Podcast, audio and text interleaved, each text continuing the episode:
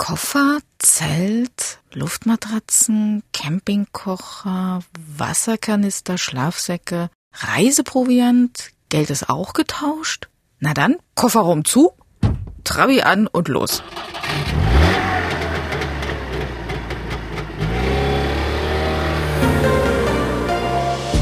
Exquisit. Ein Podcast von MDR Sachsen. Und damit herzlich willkommen zu unserem Podcast. Sommerzeit ist Urlaubszeit. Deshalb wollen wir uns heute mit Ihnen an den Urlaub in der DDR erinnern. Und weil der Reiselust der Ostdeutschen trotz der Beschränkungen keine Grenzen gesetzt waren, gibt es heute bei uns Teil 1. Go East. Urlaub im sozialistischen Ausland. Die Ferien in Polen, Ungarn und der Tschechoslowakei, im Zelt, im Wohnwagen oder gar im Bungalow? Wie gestaltete sich das Miteinander der sozialistischen Bruderländer und an was erinnern Sie sich noch? All das wollen wir heute begucken, unter anderem mit meinen Gästen Axel Drieschner, Kunsthistoriker, Buchautor und Kurator einer aktuellen Ausstellung über dieses Thema und Professor Dr. Hasso Spode, Leiter des Historischen Archivs zum Tourismus der TU Berlin. Und natürlich mit Ihnen. Wenn Sie Fragen oder Anregungen haben, schreiben Sie uns gerne eine Mail an exquisit.mdr.de. Und jetzt freue ich mich auf den Urlaub mit Ihnen. Voll bepackte Autos, Konserven und Campingkocher im Gepäck, Luftmatratzen und Schlafsäcke, oft lange Reisestrecken und doch die schönste Zeit, an die Sie sich heute noch gern erinnern.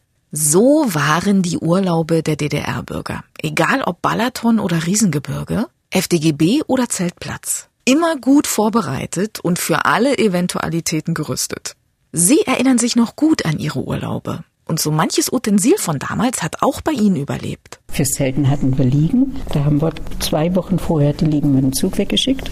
Wenn es um sechs hieß Abendbrot, haben die schon halb sechs vor der Tür gestanden, aber so, dass keiner mehr reinkam. Und dann hatten die das drauf mit der Gabel so unter diese Wurst runter zu fahren.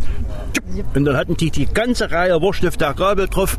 Und die anderen, die haben dann diese Jagd- und, und Leberwurst, was die hatten, die gegessen. Der Schinken und der Salami waren weg. Ich erinnere mich als Kind noch ans Frühstück.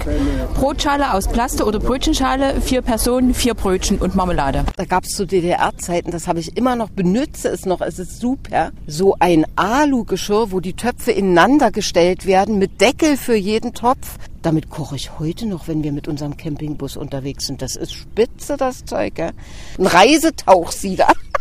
Das habe ich auch noch. Und der ist unverwüstlich, der geht nicht kaputt. Ja, ich habe zum Beispiel mein altes Fahrrad noch, ein Mifa-Fahrrad. Ein alter Campingrasierapparat. Alten Filter oder die doppelte Eierpackung, die, sowas haben wir noch. Eine Luftmatratze noch mit einem Plastikstöpsel von war. mit der Fußpumpe, wo du da aufpumpen tust, wo du die Bälle hast, die ja dann und so. Ich habe noch alte Stühle, diese aus Metall mit den Holzbrettern oben drauf. Da hab ich noch zwei. Ich habe noch ein Päckchen Atta.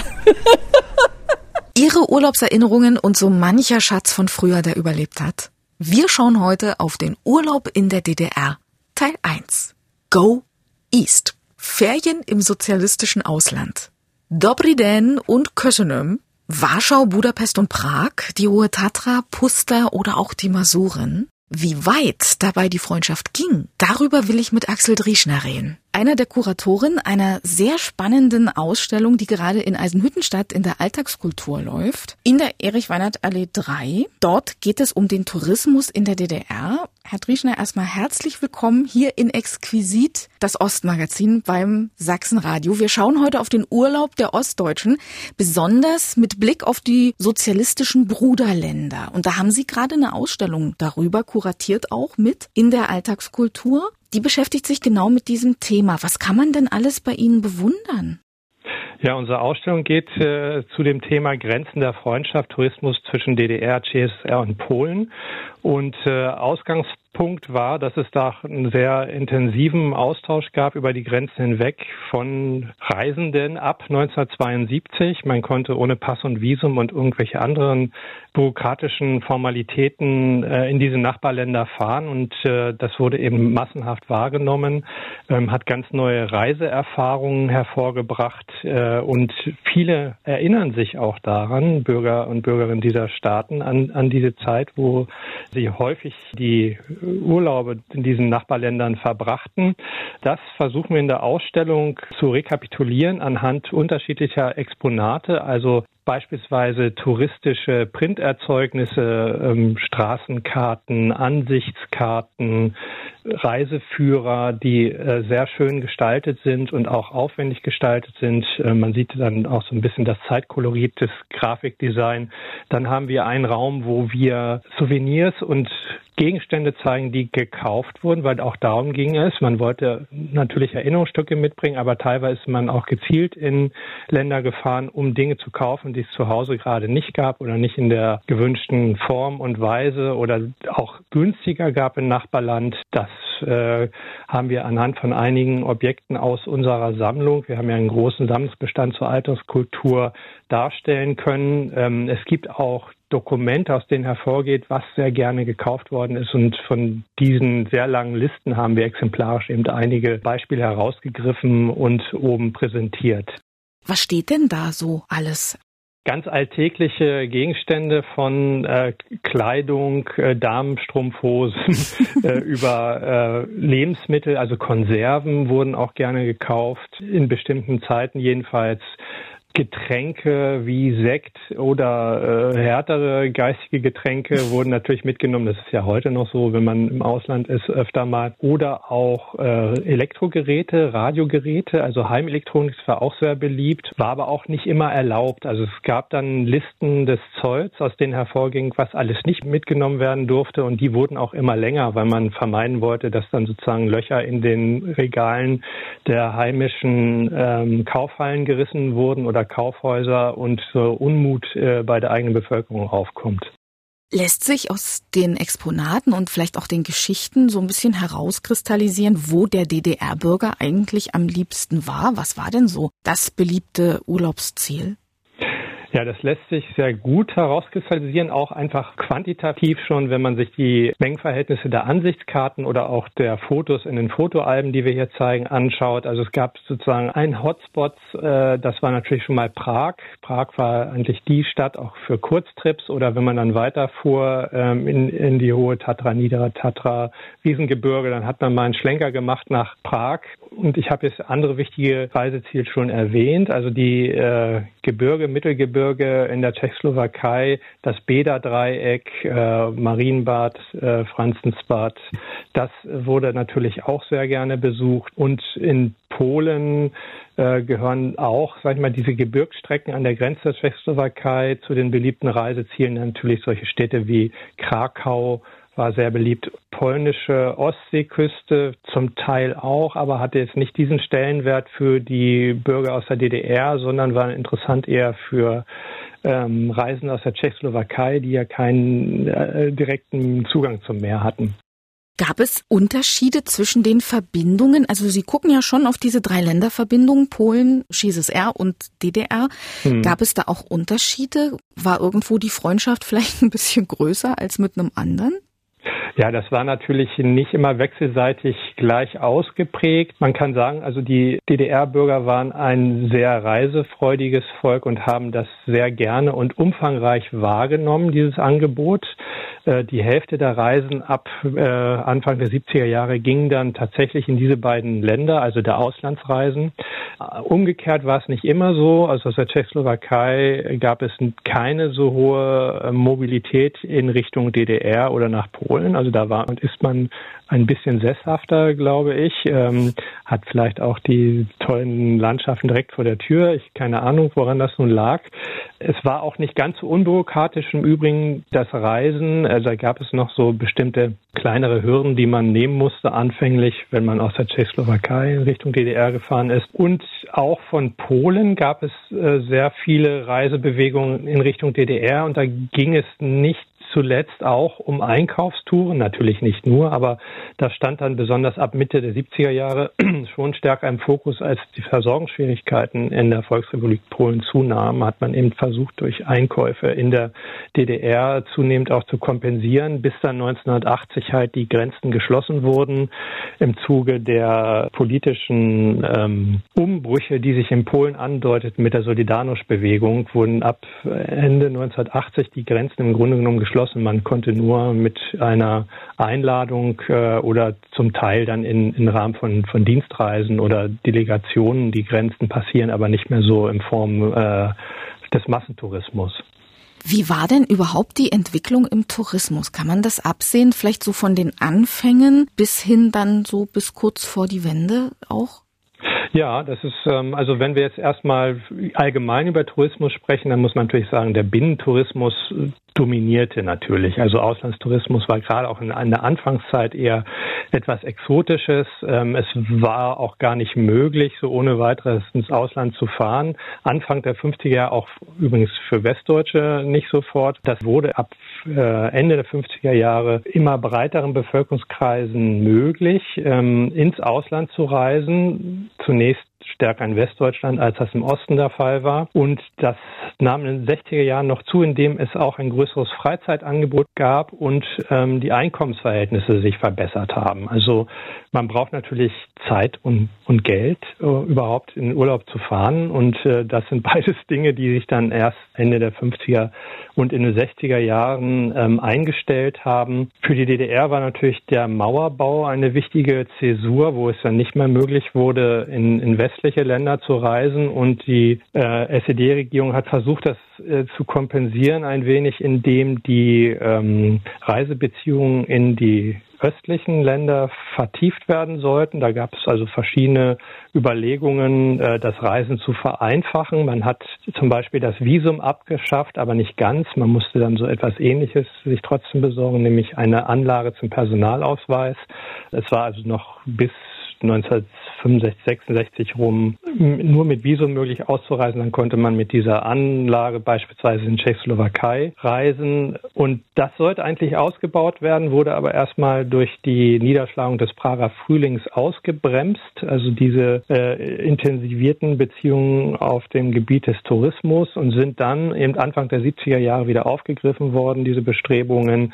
Nachdem es auch eine Entspannung zwischen Ost und West gab, wollte man dann nicht zurückbleiben, was die Beziehung zu den eigenen Freundesländern, wie man sagte, betrifft und hat dort nachgelegt und bilaterale Abkommen getroffen zwischen Tschechoslowakei damals, Polen und der DDR. Also es waren sozusagen immer wechselseitige Abkommen. Das war kein Übereinkommen zwischen mehreren Ländern und war dann für viele überraschend, dass ab 1.1.1972 es möglich wurde, einfach mal so über die Stadtbrücke in äh, Görlitz oder in Frankfurt oder rübergehen zu gehen auf das polnische Ufer, um da Silvester zu feiern in gewisser Weise. Das äh, hat aber einen riesen Erfolg gehabt und das wurde von von Millionen Menschen dann sofort wahrgenommen und führte halt, dass gerade zu diesen beiden äh, Ländern die Tourismusströme enorm zugenommen haben und zwar noch viel mehr, als sich das die Politiker ausgemalt haben, die dann versuchten, das wieder so ein bisschen einzuhegen. Ähm, es gab nämlich das Problem, dass das die ganzen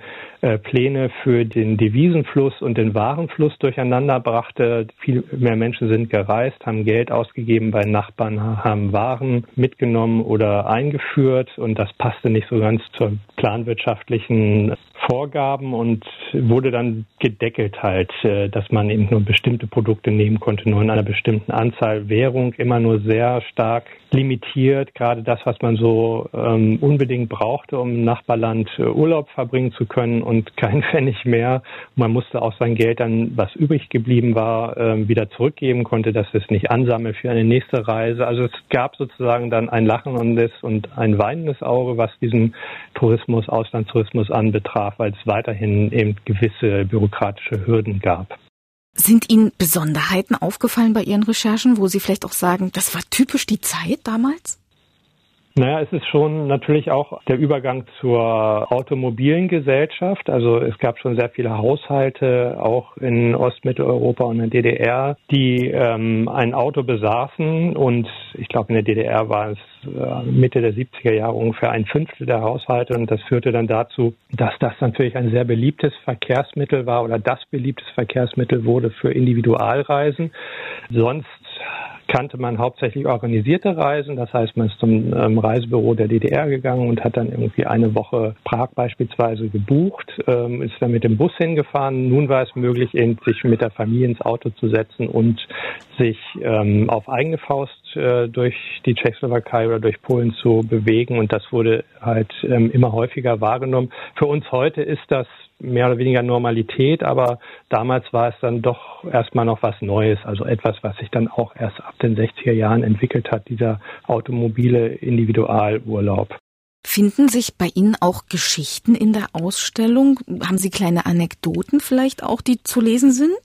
Also ähm, die Studierenden der Europa-Universität Viadrina, mit denen wir zusammengearbeitet haben, die haben Interviews in Frankfurt-Oder geführt und praktisch jeden, die sie angesprochen haben, konnte eine äh, Geschichte zum Besten geben, weil es kaum einen gab, der in dieser Zeit eben nicht diese Reisen unternommen hat. Und ähm, einige äh, ausgewählte Interviews sind in der Ausstellung zu hören. Mhm.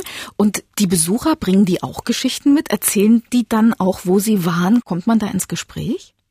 Das hoffen wir sehr. Und also wir selbst äh, als Ausstellungsmacher und Macherin sind schon ins Gespräch gekommen. Wir werden eigentlich äh, permanent darauf angesprochen. Wenn wir Leute einladen, hören wir sofort eigentlich eine kleine Anekdote. Und äh, das ist auch für uns Anlass gewesen oder einer der Anlässe, diese Ausstellung interaktiv zu gestalten. Es gibt in einem Ausstellungsraum die Möglichkeit, Objekte selber mit dazuzustellen in ein Ausstellungsregal und auch kleine Kommentare dazu zu schreiben. Und äh, auf einer großen Karte kann man seine Reiserouten markieren, ähm, auch dort noch kleine Informationen dazu zu geben, sodass ein Austausch zwischen den Besuchern und Besucherinnen gibt, der diese Ausstellung in den, in den kommenden Monaten verändern und erweitern wird. Wie lange wird die Ausstellung denn zu sehen sein? Also auf jeden Fall bis April 2023 äh, besteht die Gelegenheit, die Ausstellung zu besuchen und auch dort äh, eigene Erinnerungen hinzuzufügen. Genauso wie auf unserer Homepage. Äh, auch dort ähm, haben wir die Möglichkeit, auf einer interaktiven Seite Objekte, Tourismusobjekte zu kommentieren und mit Erinnerungen, eigenen Erinnerungen zu versehen. Mhm. Wo genau findet man sie in Eisenhüttenstadt? Wir sind im zweiten Wohnkomplex, das ist äh, im Zentrum von Eisenhüttenstadt in der Erich-Weinert-Allee 3 in einer denkmalgeschützten Kindertagesstätte aus der Zeit um 1953. Und wenn jetzt jemand sagt, ich möchte gerne einen Urlaub mit einem Besuch verbinden, dort in der Ausstellung, in der Alltagskultur, was gibt es für schöne Fleckchen drumherum, die Sie empfehlen können, den Tourismus anzuheizen in Brandenburg? Ja, wir haben natürlich erstmal die Planstadt Eisenhüttenstadt als erste sozialistische Stadt Deutschland, wie sie damals genannt wurde, 1950, 51 gegründet. Das ist schon mal ein touristisches Highlight. Hier im Umfeld das Kloster Neuzelle mit seinem ähm, Barockgarten oder auch das Schlaubetal hier ganz in der Nähe, wo man wunderbar wandern und Radwandern kann und natürlich den Radwanderweg an Oder und Neiße, der auch hier durch Eisenhüttenstadt führt. Ich habe nämlich gesehen äh, auf Bildern auf Ihrer Webseite, dass dort auch ein ganz komisches Schild ausgestellt wird, das untersagt, ich glaube, das Spazierengehen an den Ufern von, von Oder und Neiße. Genau, davon haben wir ein Foto, das kommt aus dem Stadtarchiv Görlitz und ist eben aus dieser frühen Zeit, wo man sich, wo es eben eine sehr starke Abgrenzung gab und eine stark gesicherte Grenze zwischen der DDR und Polen in dieser Zeit um 1950 herum. Ähm, also das Verhältnis war nicht immer so freundschaftlich, wie das der Begriff Freundesländer suggeriert, sondern ich erwähnte es anfangs im Gespräch eben auch erstmal von Abgrenzungsbedürfnissen bestimmt. Heute ist das anders. Heute kann man sehr, sehr gerne auf dem Oderdamm den Radweg genießen. Oderneiße Friedensgrenze abfahren, auch mit dem Fahrrad. Und gerne einkehren in der Alltagskultur Erich Weinert Allee 3 in Eisenhüttenstadt. Ja, ich möchte auch herzlich dazu einladen und äh, wir freuen uns auf Ihren Besuch. Ja, vielen Dank, Herr Drieschner, für die Einladung und auch vielen Dank, dass Sie uns von Ihrer Ausstellung erzählt haben, auch von diesem spannenden Thema Grenzen der Freundschaft. Und danke, dass Sie mein Gast waren und vielleicht auch auf ein neues. Das Thema ist unerschöpflich, will man meinen. Mit dem Trabi oder Wartburg, mit dem Zug oder dem Moped ins Gebirge, in die Solebäder oder an den Balaton, zum Erholen oder auch zum Stadtbummel. Der DDR-Bürger reiste gerne, trotz der Grenzen, die ihm gesetzt waren, denn manche Grenzen ließen sich überwinden. Nur wie das alles bezahlen? Mein Kollege Christian Werner war der Frage auf der Spur und ist bei Ihnen fündig geworden. Urlaub, Urlaub, Reisen, Reisen, schön ist die Welt. Tage, Tage. In die weite Welt hinaus konnte der DDR-Bürger in seinem Urlaub nicht. Die Reiseziele waren begrenzt. Der Leipziger Bernd Iser war schon immer ein begeisterter Camper. Der kräftige, bärtige Mann kann sich noch genau erinnern, wo er damals war. Wir sind also gefahren, die ganzen Ostblockländer, außer der SU, also Polen, Ungarn, Tschechei, Rumänien Bulgarien. Anfangs mit dem Motorrad und später dann mit der Familie mit dem Trabant. Abgesehen von der eingeschränkten Auswahl der Reiseziele hatte man auch das leidige Geldproblem. Zum einen waren Ferienreisen von über 1000 Mark pro Person für mehrköpfige Familien kaum erschwinglich. Zum anderen gab es keinen freien Währungstausch.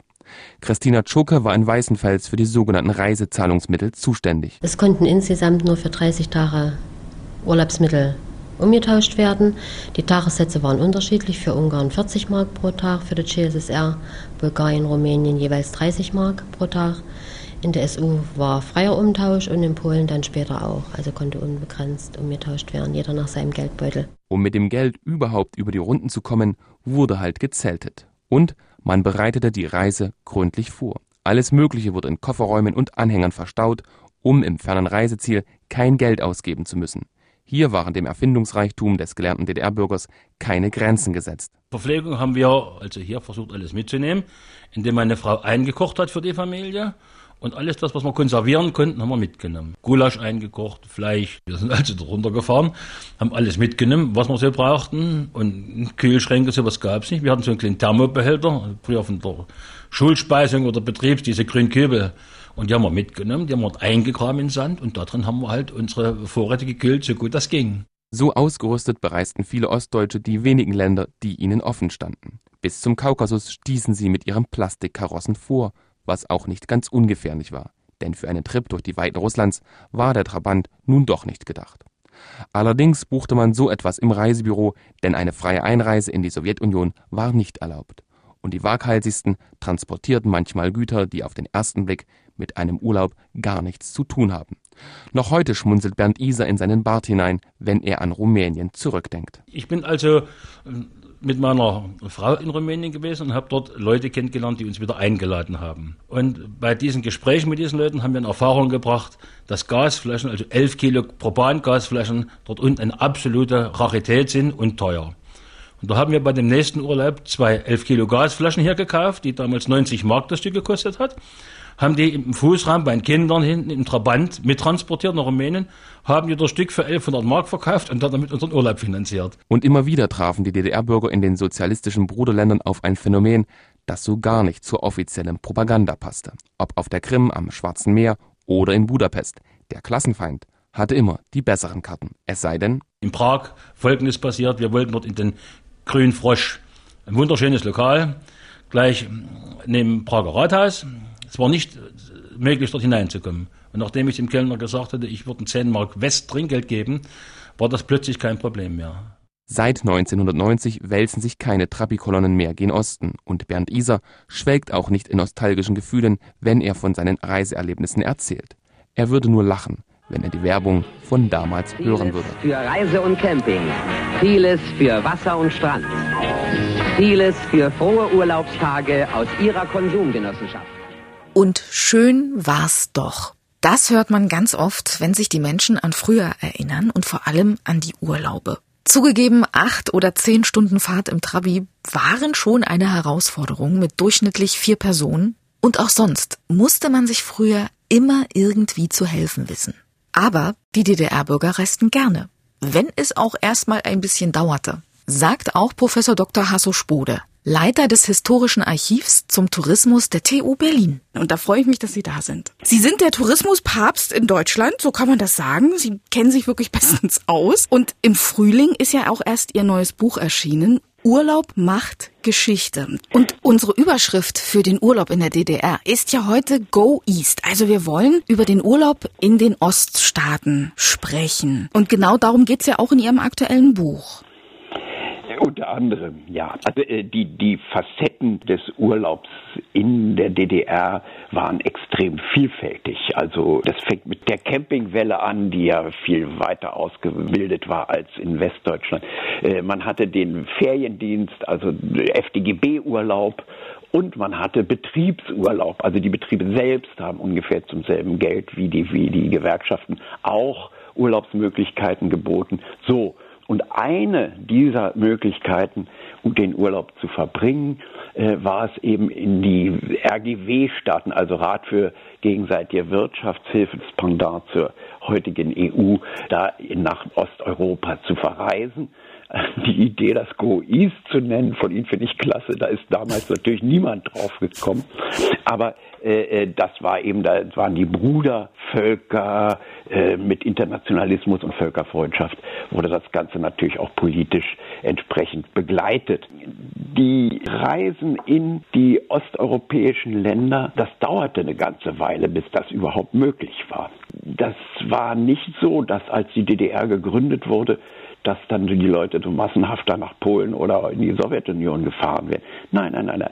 Äh, Im Anfang musste man dafür ein Visum beantragen und das wurde recht restriktiv behandelt. Wenn ich die Zahl jetzt richtig im Kopf habe, noch 1954 sind nur 450 DDR-Bürger mit dem staatlichen Reisebüro nach Polen gereist. Das ist praktisch nichts. Und das änderte sich dann ab 1966 erst. Erst da wurde auch es war ja klar, 1966 stand die Mauer ja schon fünf Jahre, also in den Westen konnte man sowieso nicht verreisen. Und dann ab 66 konnte man aber schrittweise dann in die östlichen, also die sozialistisch-kommunistischen Länder fahren. Und zwar äh, brauchte man dafür eine Reiseanlage zum visafreien Reiseverkehr also der Begriff ist eigentlich ein Widerspruch in sich selbst, der ist ja eigentlich ein Visum. Und diese Reiseanlage war ein Unikum der Ostblockländer. Das war nämlich quasi ein Ausreisevisum, was die DDR erteilte ihren eigenen Bürgern. Also du darfst jetzt ausreisen, bedeutet das. Und umgekehrt wurde es gleichzeitig in den Destinationen, also den Zielländern, auch als Einreisevisum akzeptiert. Das, sowas gab es nur in Osteuropa und äh, das gab es, wie gesagt, ab 1966. Dazu brauchte man aber noch eine beglaubigte Einladung, so ist es ja nicht. Und mit dieser Einladung und der Reiseanlage, die man sich auf der Volkspolizei für fünf Mark holen musste, konnte man dann in die entsprechenden Länder Polen, Ungarn, Tschechien ausreisen. Das verbesserte sich übrigens bald. Also der erste Schritt war, dass diese beglaubigte Einladung wegfiel. Ich glaube, ab 1967 fiel sie dann für die Tschechoslowakei weg, dann auch für Ungarn und so weiter. Und dann kam 1972 der große Schritt nach dem Vorbild der EWG. Die Westdeutschen konnten ja einfach mit einem Personalausweis hin und her reisen innerhalb Europas. Nach dem Vorbild der EU hat man dort auch in bilateralen Abkommen 1972 den sogenannten Pass- und visafreien Reiseverkehr eingeführt. Und zwar nur mit zwei Ländern, erstmal mit Polen und mit der Tschechoslowakei. Und gab es Länder, die dabei besonders beliebt waren, dass man gesagt haben, alles wollte nach Ungarn oder alles wollte in die SU? Na, zunächst einmal 1972 führte natürlich dieser pass- und visafreie Reiseverkehr, der nichts anderes bedeutete, als dass man an der Grenze nur noch seinen Personalausweis vorzeigen musste, mhm. äh, zu einem starken Anstieg des Reisens in diese beiden Länder, also nach Polen und in die äh, Tschechoslowakei. Im Laufe der 70er Jahre steigerte sich tatsächlich die Zahl der Auslandsreisen beträchtlich. Äh, die DDR-Bürger fuhren zu rund einem Viertel ins Ausland im Haupturlaub. Das war deutlich weniger als die Westdeutschen. Die waren ja irgendwie Auslandsreise-Weltmeister, wenn man so will. Da jetzt schon über die Hälfte, ihren, äh, machte ihren Urlaub im Ausland. Aber ein Viertel, das war schon beachtlich. Also das war ungefähr so eine Quote, wie zu der Zeit Frankreich hatte. Also es sah so aus, mittlerweile in den 70er Jahren, als würden es die Ostdeutschen den Westdeutschen langsam nachtun. Die würden auch so großartige Auslandsfreaks werden, die unbedingt im Ausland ihren Urlaub verbringen würden. Allerdings muss man dazu sagen, dass diese ganzen Abkommen, was die Grenzregime betrifft, einem abrupt wechselnden Dirigismus unterlagen. Erstmal waren die alle bilateral, das war nicht zentral geregelt, sondern das wurde zwischen einzelnen Staaten ausgehandelt. Und es gab ein ständiges Hin und Her. Mal wurde was erlaubt, dann wurde es wieder verboten. Und äh, was jetzt den Pass- und visafreien Reiseverkehr mit Polen betrifft, der wurde 1980 schon wieder abgeschafft, also nach acht Jahren. Aufgrund ähm, der Entwicklung dort, der politischen? Äh, ja, es gab zwei Gründe. Also offiziell wurde das von der DDR-Führung unter Honecker damit begründet, dass die Polen wie die Verrückten in der DDR die Regale leer kaufen. Äh, insbesondere beim Zentrum Kaufhaus am, am, Alexanderplatz in Berlin. Da waren die Klagen also äh, beträchtlich. Also weiß nicht, was sie da gekauft haben. Bettwäsche, Kinderwagen und was weiß ich. Klammer auf, man hat vergessen zu erwähnen, dass die Ostdeutschen natürlich in Polen auch alles Mögliche kauften. Das war eine Folge dieses wirtschaftlichen Dirigismus, dass da war was knapp und da hatten sie aber viel und so weiter. So ging das immer hin und her mit diesem Handel. Also der offizielle Grund war, wir wollen diesen Einkaufstourismus speziell nach Ostberlin eindämmen. Der inoffizielle und wahrscheinlich doch entscheidende Grund war, dass in, zur selben Zeit Polen von einer Streikwelle äh, erschüttert wurde. Im, Im Laufe dieser Entwicklung entstand ja dann die Solidarność-Bewegung und da hatte das DDR-Regime natürlich furchtbare Angst, dass sich das äh, auch in, in Ostdeutschland ausbreiten könnte und machten dann erstmal den Vorhang wieder dicht. Mhm. Gab es denn Bruderländer, die der DDR vielleicht besonders lieb waren? Gab es engere Beziehungen zu manchen Staaten, die vielleicht zu anderen nicht so eng gesponnen waren, gerade was diesen Urlaubstourismus anging? Ja, man muss sagen, also so traurig es ist, die Ressentiments zwischen Deutschen und Polen konnten eigentlich kaum geheilt werden oder äh, abgebaut werden. Es gab nichts, was mit der westdeutschen und äh, deutsch-französischen Freundschaft irgendwie äh, analog laufen würde. Nein, also die Einschränkung der Reisen nach Polen wurde von der großen Mehrheit der DDR-Bürger wahrscheinlich mit einem Achselzucken oder vielleicht sogar mit Erleichterung wahrgenommen. Anders sah es natürlich aus mit der Tschechoslowakei und mit Ungarn. Also da fühlten sich DDR-Bürger eigentlich sehr wohl. Und was sie nicht bemerkten, war, dass sie den dortigen Einwohnern, also den Tschechen oder Ungarn, ziemlich auf die Nerven gingen, zwangsläufig, aufgrund des Mangels an, an Devisen. Die durften ja kaum Geld mitnehmen. Die waren also extrem geizig im Urlaub. Nach Ungarn zum Beispiel durfte man pro Tag zunächst 30 DDR-Mark ausführen. Das waren nicht gerade viele, aber da kam man zurecht. Aber dann kam die DDR-Führung dahinter, dass viele, die nach Ungarn fuhren, um Urlaub zu machen, gesagt haben, oh, wir fahren drei Wochen. Und in Wirklichkeit waren sie nur eine Woche und dann reichte das Geld natürlich. Und dann kam sie also auf die Idee, die, die DDR-Führung zu sagen, nee, wir machen das jetzt pro Jahr. Und pro Jahr dürfen wir nur noch 440 Mark ausführen. Und am Ende waren es nur noch 377. Es wurde immer weniger. Die mussten immer mehr auf den Pfennig achten. Und das hat sie bei der einheimischen Bevölkerung nicht gerade beliebt gemacht. Die zogen die Westdeutschen vor. Die hatten mhm. natürlich da ganz anders, andere Möglichkeiten. Da gab es ja den Schwarztausch, nicht? Da kriegte man also ja viel mehr Geld, als offiziell zugelassen war. Und das führte natürlich dann auch zu Animositäten. Welche Möglichkeiten hatte man denn überhaupt dann Urlaub zu machen? Zeltplatz, Hotel, musste ich das buchen? Musste ich auch einen Zeltplatz buchen? Konnte ich einfach losfahren an den Balaton und gucken, wo ich unterkomme? Wie lief denn das? Ja, das ist in Tschechoslowakei einerseits und Ungarn auch, äh, war das alles viel laxer und liberaler gehandhabt als in der DDR selbst in der DDR, was ja eine riesen Campernation war, die hatten am Ende da über 500 Campingplätze mit zweieinhalb Millionen Gästen. Da musste man in der DDR musste man also Wochen, teilweise Monate vorher den Platz buchen. Sonst hatte man keine Chance. Man konnte nicht einfach da mit dem Fahrrad oder mit dem Auto hinfahren und sagen, hallo, hier bin ich, habt ihr noch einen Platz? Da hätten die gesagt, seid ihr verrückt oder was, ja? Seht das zu, dass er weiterkommt. Das ging aber in, in, äh, in der Tschechoslowakei viel einfacher. Ich weiß nicht, warum das die Tschechen besser hingekriegt haben. Also da konnte man tatsächlich noch hoffen, irgendwo einen Zeltplatz zu finden.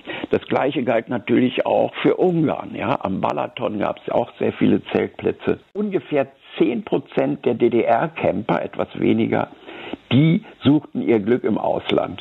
Und die fuhren eben bevorzugt in die Tschechoslowakei oder nach Ungarn. Und da war es alles ein bisschen lockerer im Umgang, nicht? Abgesehen davon, dass in Ungarn ja auch die, die Zensur nicht so stark war. Also man kriegte so Westbücher. Man konnte in, in Budapest echte Jeans kaufen. Ich sage jetzt die Firma nicht. Man konnte äh, Schallplatten von Rolling Stones oder Beatles kaufen. Und die musste man natürlich dann auf der Rückreise sorgfältig verstecken, damit sie bei der Einreise nicht konfisziert werden. Aber das war auch so ein Sport von den DDR-Touristen dort in Prag oder in Budapest, sich mit Westwaren einzudecken, die es in der DDR nicht gab. Mhm. Jetzt haben wir gerade schon gehört, Budapest, Prag. Wie war denn das mit Städtereisen? War sowas auch, ich sag mal, bekannt? Heute ist das ja üblich zu sagen, ach, ich mach mal fünf Tage London oder drei Tage Edinburgh. War das damals auch ein Thema oder hat man sich doch eher auf lange Urlaube, auf den Jahresurlaub beschränkt? Naja, also im, zu Ende der DDR hin fuhren DDR-Bürger auch mehr als einmal in den Urlaub. Und es waren durchaus dann üblich, auch Städtereisen zu machen. Also insbesondere eben Prag, an zweiter Stelle Budapest. Das ist ja Prag nicht weit weg von der DDR-Grenze. Und da braucht man im Gegensatz zu Edinburgh, was Sie jetzt erwähnt haben, keine langen Flugreisen zu machen. Denn Flugreisen spielten in der DDR keine große Rolle. Aber man konnte sich in die Eisenbahn setzen oder in den, in den Trabant und äh, war dann eigentlich in relativ kurzer Zeit in Prag. Und Prag, äh, aber auch äh, Budapest und der Plattensee entwickelten sich auf diese Weise auch zu deutsch-deutschen Begegnungsstätten natürlich. Ne? Man traf sich im Restaurant, im Hotel oder in der Disco. Ja, ich habe auf diese Weise, darf ich das auch mal hier einflechten, damals ein Mädchen aus Cottbus kennengelernt und wir waren dann eine Weile befreundet. Also da gab es dann so eine deutsch-deutschen Freundschaften und die haben teilweise ja ganz andere Dimensionen an. Dann endete das mit einem Ausreiseantrag oder die beiden heirateten, sowas gab. Mhm. Da war natürlich die Staatssicherheit dahinterher, wie sie nur konnte. Aber im Prinzip konnten sie das nicht verhindern. Diese deutsch-deutschen Begegnungen konnten sie nicht in den Griff kriegen. Wie frequentiert waren denn eigentlich Reisen in die SU? Ich kann mich erinnern, wenn jemand gesagt hat, oh, die, die waren auch in der Sowjetunion im Urlaub. Das war eine große Sache. Da, ja. da war man stolz drauf. Das war also, glaube ich, nicht alltäglich. So kam das bei mir an. Ja, die Sowjetunion war noch ein Sonderfall. Wir haben jetzt nur über die direkt oder nahen Nachbarländer gesprochen. Mhm. Die Sowjetunion war ein Stückchen weiter weg sozusagen.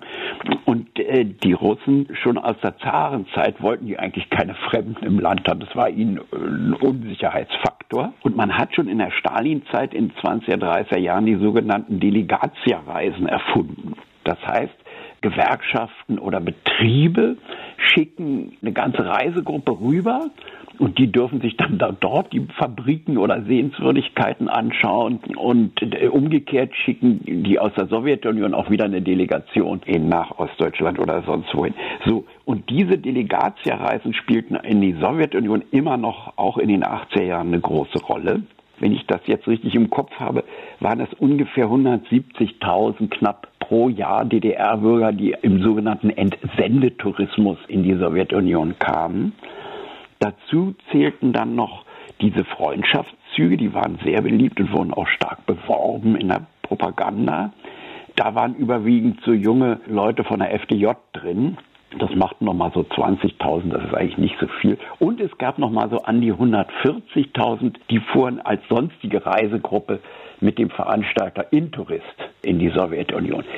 Was es kaum gab, im Gegensatz zu den Reisen nach Polen, Tschechien, Ungarn, es gab kaum Individualtourismus in der Sowjetunion. Das war sehr, sehr schwierig und selten. Es gab nur zwei Möglichkeiten, sozusagen individuell in die Sowjetunion einzureisen. Das eine war eine ziemlich absurde Geschichte. Es gab Individualreisen mit dem Auto. Mhm. Das heißt, die Campingplätze oder Hotels, wo man übernachtete, waren stationsmäßig vorgebucht. Das machten überwiegend sehr junge, wohlhabende DDR-Bürger. Die fuhren dann mit ihrem eigenen Auto quer durch die Sowjetunion von vorgebuchtem Campingplatz zum nächsten Campingplatz. Das waren tolle Abenteuerreisen. Dann schließlich ging unterwegs, ging irgendwas kaputt. Ne? Dann mussten sie sehen, wie sie das wieder reparieren können äh, an dem Auto. Und das waren richtige Abenteuerreisen. Aber letztlich so eine Mischung sozusagen aus Individualreise und Pauschalreise waren. Das sind nur einige tausend pro Jahr konnten sowas machen. Das war auch super teuer. Und dann gab es noch eine dritte Variante, die war noch aufregender. Das waren die sogenannten Transitler. Äh, da gab es nämlich einen Trick, wie man illegal in die Sowjetunion kam. Ich hatte ja erwähnt, dass es diese Reiseanlage zum visafreien Reiseverkehr gab. So, und wenn man mit dieser Reiseanlage in äh, Rumänien an die russische-rumänische Grenze kam, konnte man den Grenzposten äh, sagen, ja, ich will kurz mal in die Sowjetunion, aber ich fahre nach Norden hoch und bin in zwei Tagen dann in der DDR. Also es wurde als Transitvisum akzeptiert mhm. von der Sowjetunion. So, und der Trick war nun, kaum waren sie über der Grenze, haben die gesagt, Tschüsschen, und blieben illegal wochenlang junge Leute machten sowas nur, ne? blieben illegal wochenlang in der Sowjetunion, trieben sich darum, diese sogenannten Transitler. Also diese drei Möglichkeiten war es. Entweder offiziell als Delegation oder eben individuell mit dem Auto, das waren aber sehr wenige, und eben diese Transitler. Das war so eine kleine Szene eigentlich von Leuten, die sowas machten. Und äh, man riskierte auch einiges. Überwiegend waren es ja Studenten. Und wenn die zurückkamen und das kam raus, diese ganze Aktion, äh, dann wurden die manchmal exmatrikuliert. Und also das sah die äh, eigentlich die DDR-Führung sehr ungerne. Obwohl doch eigentlich, müsste man sagen, objektiv haben die doch viel mehr für die Völkerfreundschaft getan als diese offiziellen Delegationen. Gab es denn etwas bei Ihren Recherchen, was Sie überrascht hat? Sind Sie auf Fakten gestoßen, die Sie vielleicht so nicht erwartet hätten? Ja, eine ganze Menge natürlich. Also äh, das erste und eindrucksvollste ist eigentlich die enorme Vielfalt des touristischen Verhaltens und der Möglichkeiten, Urlaub zu machen in der DDR. Also die Mehr geht ja irgendwie fast alles war staatlich und so weiter. Das stimmt ja gar nicht. Die Zahl der Individualreisen nahm immer mehr zu und hatte am Ende der DDR, also in den späten 80er Jahren, weit über die Hälfte ausgemacht. Nur der kleinere Teil ist auf diesen staatlichen Tourismus äh, angewiesen gewesen, also vom FDGB oder von den Betrieben, die ich ja auch als Staatsbetriebe eben dazu rechnen würde. Also einmal diese große Vielfalt des touristischen Erlebens, das hat mich sehr überrascht. Und äh, was mich dann noch überrascht hat, was auch bis dato völlig unerforscht war, die Rolle des staatlichen Reisebüros. Mhm. Das hieß erst Deutsches Reisebüro, DER, und wurde dann umbenannt in Reisebüro der DDR, was die so alles auf die Beine gestellt hatten. Das hat mich sehr überrascht und allerdings, Klammer auf, weniger überrascht hat, hat mich, dass das eng verflochten mit der Stadtsicherheit war. Sind denn Prag und Budapest und all die Orte, die der DDR-Bürger früher bereist hat, sind die denn heute auch noch eine Reise wert? Also ich nehme hm. ganz stark an, ja. Ja, also das kann man ganz, das ist natürlich, Prag ist auch kein Geheimtipp. Budapest ist ein bisschen traurig, insofern als Budapest in der Zeit des Ostblocks, also bis, sagen wir mal 1990, kannte man eigentlich sagen, Budapest war die einzige Weltstadt im gesamten Ostblock. Die einzige Stadt, die auch nach Westen hin offen war, in gewisser Weise. Also die Ungarn konnten ja frei raus. Also die konnten Visum für Österreich bekommen. Und umgekehrt brachten die natürlich eine ganze Menge Sachen mit. Ja, wenn man in Budapest an den Hauptbahnhof kam, da empfing einen gleich eine große Coca-Cola-Werbung. Und das war, war heute nichts Besonderes, aber das war natürlich damals in der, in der Ostblockzeit, hatte das eben so ein westliches Flair. Und das ist natürlich verloren gegangen, weil jetzt ist das eine Großstadt unter vielen. Damals hatte äh, Budapest eben den Ruf oder den großen Vorteil, die einzige wirkliche Weltstadt im ganzen sozialistischen Machtbereich zu sein. Wo sind Sie lieber unterwegs? Go East oder Go West? Ähm, es ist ja so, dass die Deutschen auch jetzt nach 1990 eher Go South. Äh, das ist eigentlich ihr Ding. Also zwei Drittel der Auslandsreisen finden irgendwo in südlichen Gefilden statt, äh, überwiegend ans Mittelmeer. Es wird mir jetzt immer zu warm. ich bin zufrieden. I go East Sea. Nein, das heißt ja Baltic Sea. Also ich gehe dann äh, mehr an, an, die Ostsee. Jetzt will ich auch nicht mehr so weit, wenn man das sieht, was auf den Flughäfen derzeit los ist und die Eisenbahn völlig überfüllt. Nee, dann setze mich ins Auto und, und fahre dann eben die 300 Kilometer an die Ostsee. Das, das ist es, was mir im Moment äh, am meisten liegt.